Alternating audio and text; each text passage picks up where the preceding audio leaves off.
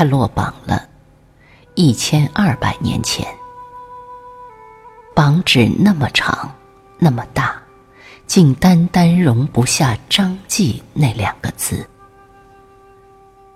考中的人姓名一笔一画写在榜单上，天下皆知。奇怪的是，在他的感觉里，考不上才更是天下皆知，这使他羞惭沮丧。离开京城吧，议好了价，他踏上小舟。本来预计的情节不是这样的。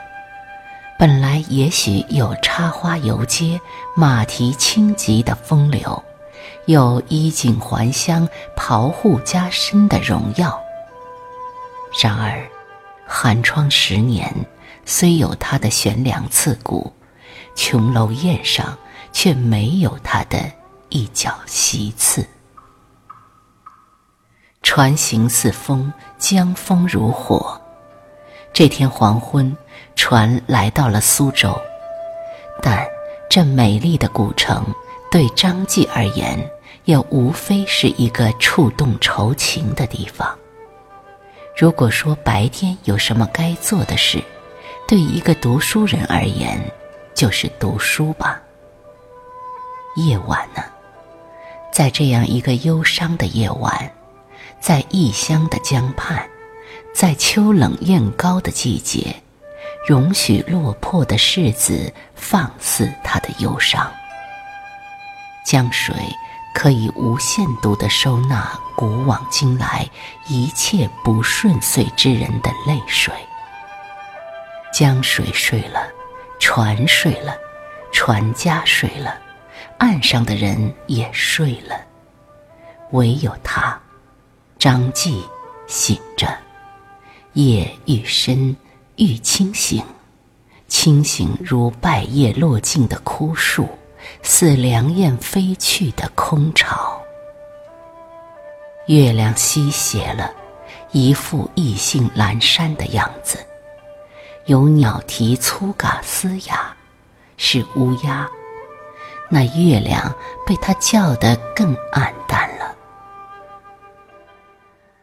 江岸上。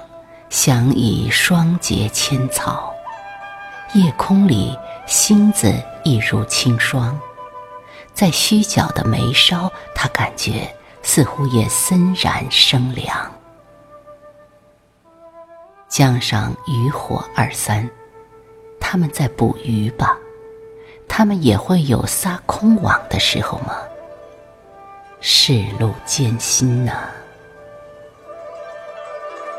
钟声响了，这奇怪的深夜的寒山寺钟声。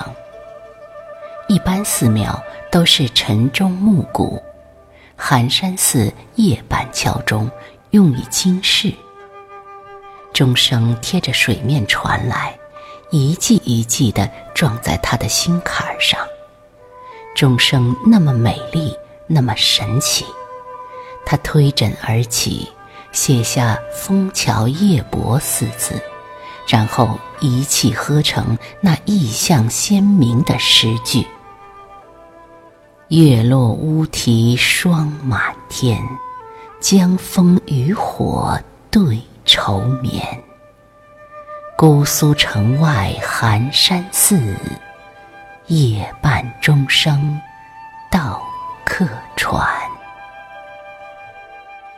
感谢上苍，如果没有落地的张继，便少了一首好诗，我们的某种心情就没有人来为我们一语道破。一千二百年过去了，那榜单上曾经出现过的状元是谁？